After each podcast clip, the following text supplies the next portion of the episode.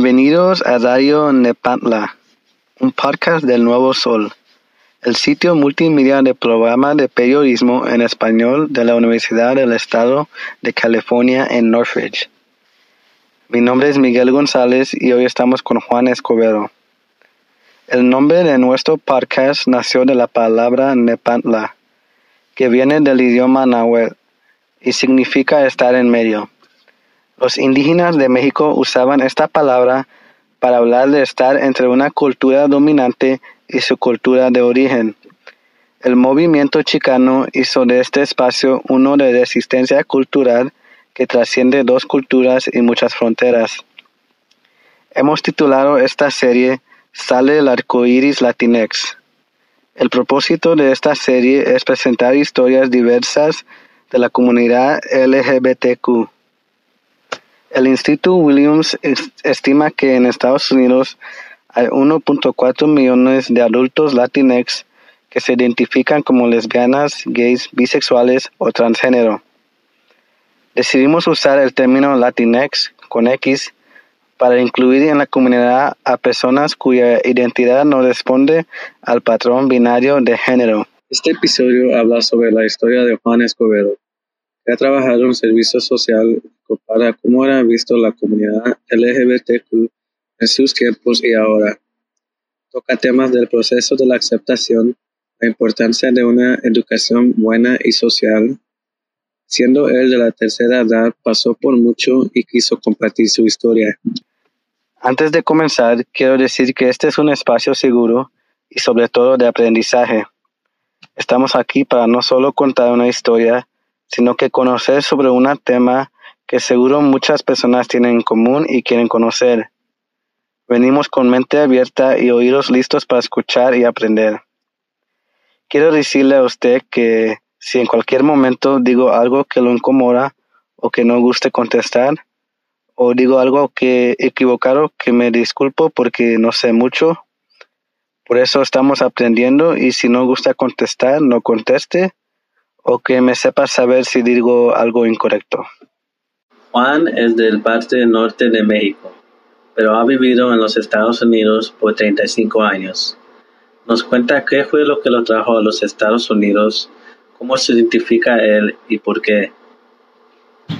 La necesidad de atender a, mi madre enferma de Alzheimer's y me quedé, una vez que pasó a mejor vida, me quedé en este país. Soy homosexual. No me gusta usar otros términos más que los adecuados. Y porque sí debe ser. Si manejamos un idioma, lo debemos manejar bien. Juan pasó su niñez y juventud en México y nos habla de cómo fue. También habla sobre cómo sabía él que era homosexual. Y, uh, afortunadamente no me faltó nada. Este, tuve todo lo que yo quería, tanto en la, niñez como en la adolescencia y la juventud. Este, tuve una educación y, fue una lucha constante, ¿verdad?, para llegar a ser quien soy ahora. O mejor dicho, tener el pensamiento que tengo ahora. Desde que tenía aproximadamente como unos 4 o 5 años sabía que jamás me gustaron los niños, de mi edad, pero me gustaba la gente mayor. Al menos este, sabía que, que, eran gente diferente, que yo era diferente también. Y con esa idea crecí y sabía las consecuencias que iba a tener en aquel futuro incierto, para mí en aquel entonces. Pero ahora no tiene nada de incierto, es cierto como todo mundo le sucede, este, cuando tienes la oportunidad de desenvolverte con una interrelación, lo haces y, creces, al menos yo crezco con, crecí con esa idea. Juan tuvo educación privada y muy conservadora, que no era tan abiertamente. Las escuelas privadas operan muy diferente como en el caso de Juan. universidades, mejor dicho, escuelas y universidades muy conservadoras, demasiado conservadoras, que no se les permitía usar a las mujeres pantalón porque no era permitido, tenían que usar vestido. Y les dieron oportunidad de usar pantalón porque ellas pusieron como excusa de que subían las escaleras y los muchachos se situaban en la parte de abajo para ver el color de los calzones. Hasta entonces las, autoridades eh, de la universidad accedieron a que la gente, a que las estudiantes, mujeres estudiantes, usaran pantalón si una gente la encontraban haciendo proselitismo de ideas como, como de homosexualidad o proliferando ideas políticas eh, que estuvieran fuera de, del contexto de lo que se llama la, la política de la universidad, automáticamente estaba fuera. Llegaba una carta, decían, hasta luego, bye. Había un grupo de gentes que eran yo les llamo chismosos. Y, decía quién era que hacía proselitismo de ideas extrañas para ellos. Tú sabes, gente cerrada de la cabeza. Safe spaces se han hecho más y más común en las escuelas, pero cuando Juan era estudiante no había estos lugares seguros como hay hoy en día. Me parece que es bueno que la gente sepa para que vaya comprendiendo su orientación sexual. Y no es necesario ahora, porque la gente hace esto, los muchachos de hoy en día están muy, una mentalidad mucho, muy abierta que antaño, que antes. Y, y ellos solos, sin ningún preámbulo, sin ninguna... En una forma tan natural que lo dicen los padres, papá, mamá, soy homosexual. Y está bien, porque esto les enseña a, a ser ellos desde sus inicios y nunca tener problemas de identificación personal, porque eso es un obstáculo para que ellos emprendan una mejor calidad de vida a través de, una superación personal en los estudios. Eso los hace arrancar como, como despega un avión comercial o como despega un avión de militar, Y puede volar tan alto como cualquier persona. Juan no quiso etiquetarse ni ver razón por la cual debe de darles una explicación a los demás. Y nos explica por qué piensa así. Porque no tenía caso ponerme una etiqueta. Ponerme una etiqueta y es como contárselo a una gente que no comprende esta situación, que en aquel entonces era peor que ahora. Sigue existiendo el estigma y sigue existiendo gente que no es capaz de comprender la naturaleza homosexual, porque simplemente no tiene la capacidad de entendimiento o, no tiene la capacidad de, de una cultura suficiente para apreciar este tipo de fenómenos en el, individuo y en el ser humano. esa idea de comprensión no fue para hacer proselitismo de lo que yo consideraba ah, una buena educación. No, porque ¿para qué? Si la gente de todas maneras va a seguir igual. Decía una, dice todavía una cantante, una de sus canciones mexicanas que todo el mundo conoce, Alejandra Guzmán dice, defensor de causas perdidas, no, definitivamente no. Con lo que se puede pelear y se puede conseguir, perfecto. Las causas perdidas es para la gente que no comprende. Pero la gente que comprende y pueda ya haber un cambio, que lo haga. La educación nos ayuda a entender diferentes cosas y es la misma educación, educación social, que ayudaría a que la gente comprenda más de la comunidad LGBTQ, como nos dice Juan. A la gente no se le tiene que educar, porque la educación debe ser sistematizada, o sea, de menos a más, y deben de tener los conocimientos para comprender situaciones diversas. Pero la gente cuando no tuvo esa oportunidad desde sus inicios, es muy difícil de hacerle comprender situaciones que con el tiempo no han comprendido y pasa el tiempo y y no la comprenderán. Ya, porque Pero no se trata de educar, se trata de, en este caso, de disciplinar y orientar e informar a la gente acerca de lo que mucha gente, la naturaleza de mucha gente, porque así como existe la naturaleza heterosexual, existe la, naturaleza homosexual, existe la naturaleza bisexual, y existe en hombres y en mujeres. Y tratar de, de, de que la gente comprenda a fondo es muy difícil. Pero la gente cuando menos debe de aprender a aceptar la diversidad que existe y que ha existido todo el tiempo hasta ahora. Pero una educación universitaria o una educación universal que les haga comprender todos los aspectos de la sociedad en general. Hoy en día hay muchos que aún no son tan aceptables de la comunidad LGBTQ por eso hablamos de la importancia en por qué no se les deben discriminar. Hay que aceptarla en la comunidad homosexual, bisexual, transgénero y todas las demás variaciones que pudieran existir o están por descubrirse o habrá en el futuro. Existen diferentes perfiles de personalidad que son distintos unos con otros cada quien crece con un estilo de vida y un pensamiento y una deducción, razonamiento de ver la vida como a ellos les, les parece bien.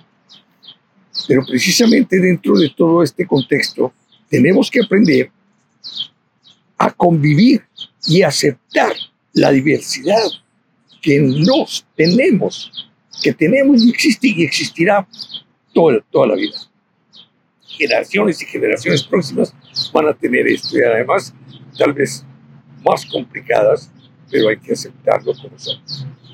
Para eso se necesita concientizar, concientizarse uno propio a través de la cultura, a través de una buena educación, a través de un buen diálogo, a través de buenas relaciones, a través de muchas otras cosas más. Le preguntamos a Juan si ha visto un cambio en aceptación entre la comunidad en sus tiempos y los de hoy. Sí. Uh, en cuanto al bienestar y aceptación, que disminuye el estigma, el estigma no ha existido y que persistirá, ya, mientras exista gente civilizada que no acepte esta situación. Pero en fin, uh, ha cambiado en parte, ¿no? Sobre todo la de aceptación de la gente que ya no tiene vergüenza de de, del estigma que existe todavía y que vive su es consciente de vivir su propia vida como le pasa. Eso sí es un avance. Hay muchos jóvenes e incluso adultos que encuentran dificultades expresándose o aceptándose como son. Aceptación es un proceso que no para cuando uno se acepta, como nos habla Juan. La aceptación es muy buena, una aceptación muy personal de saber quién soy, que sabes quién es la persona, darse cuenta conscientemente quiénes son y cómo ser y superarse. Pero no más cabe el término de aceptación, sino una vez que se acepten, saber qué es lo que tienen que hacer. Volvemos a lo mismo esa proyección que la, la comunidad LGBT debe de tener en forma individual, no colectiva, no haciendo desfiles, porque el hacer nosotros desfiles nos está marginando automáticamente. Tenemos derecho a hacerlo, pero en ese caso también los heterosexuales tienen derecho a hacer sus manifestaciones como heterosexuales. Y nosotros al hacer eh, manifestaciones públicas solamente para homosexuales. No, estamos creando un estigma. Yo no tengo por qué manifestarme si soy parte de la comunidad de una sociedad diversa y no tengo por qué manifestarme públicamente. La gente no le interesa qué es lo que yo hago en cuatro paredes, porque es mi rollo no es el rollo de nadie. Y eso no es tener un conocimiento de, egoísmo, no, no, sino de aceptación propia, de que uno sabe lo que debe uno de hacer. Y nunca sentirse avergonzado por ello. Jamás, jamás, nunca. Al contrario, que eso te dé el, el coraje y el entusiasmo para seguir adelante. Yo como persona, no, no para, hombre, si todos pensáramos así en la comunidad gay, carajo, sería perfecto, ¿verdad? Pero no tenemos por qué. Manifieste tú primero y yo después. No. Manifestémonos todos al unísono. Manifestémonos en forma conjunta, pero para bien. Pero no echando relajo. Hagamos un evento cultural mejor. Ya. Donde la gente tenga la oportunidad de, de aprender de nosotros yo no soy exclusivo, ¿no? Yo soy parte de una sociedad, pero y punto. Sin mayor prioridad, sin mayor... Soy parte de ello. Y camino junto con donde los demás caminan. No a, a, nadar contra corriente, o no. Nado en la misma dirección que los demás nada. De las muchas lecciones que la vida le ha dado Juan, una lleva con él y quiso compartir. Nunca comprenderé a los demás si no me comprendo a mí mismo. Nunca voy a, saber quién es, quiénes son los demás si no me conozco a mí mismo. Juan es un hombre de gran educación y coraje. Ha vivido una vida llena de batallas y experiencia y quiso dejarnos unas últimas palabras. Soy una gente vieja que sufrió mucho por la incertidumbre cuando apareció la gente afectada por el virus.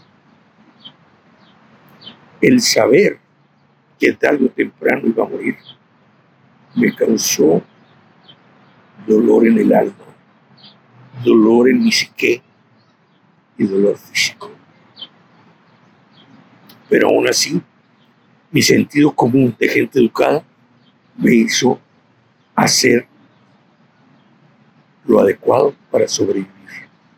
Estoy aquí ahora. Ahora es la edad, la gran cantidad de medicinas que he tomado, el mismo virus, aunque ya indetectable, pero está ahí causando daños todavía.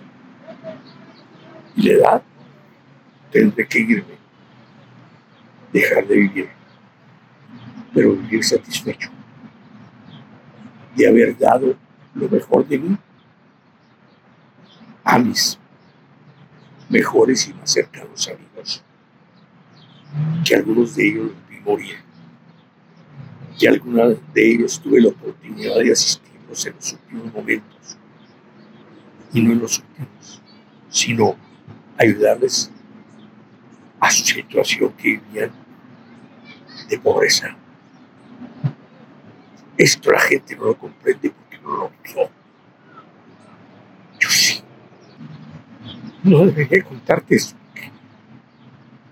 Me da tristeza. Pero es necesario para que la gente comprenda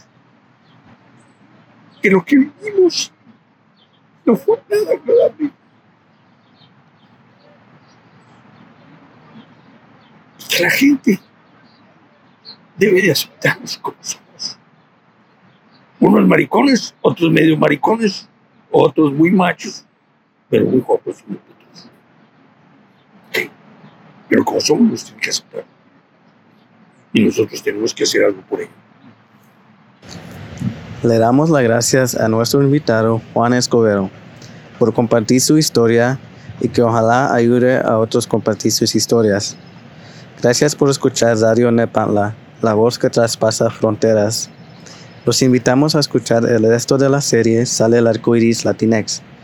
Ahí contamos las historias de la comunidad Latinex dentro de la comunidad LGBTQ. Visítenos en nuestro canal de SoundCloud El Nuevo Sol o en nuestra página web elnuevosol.net. Esta fue una producción del Nuevo Sol, el proyecto multimedia en español de la Universidad del Estado de California en Norfolk. Soy Miguel González y hasta la próxima.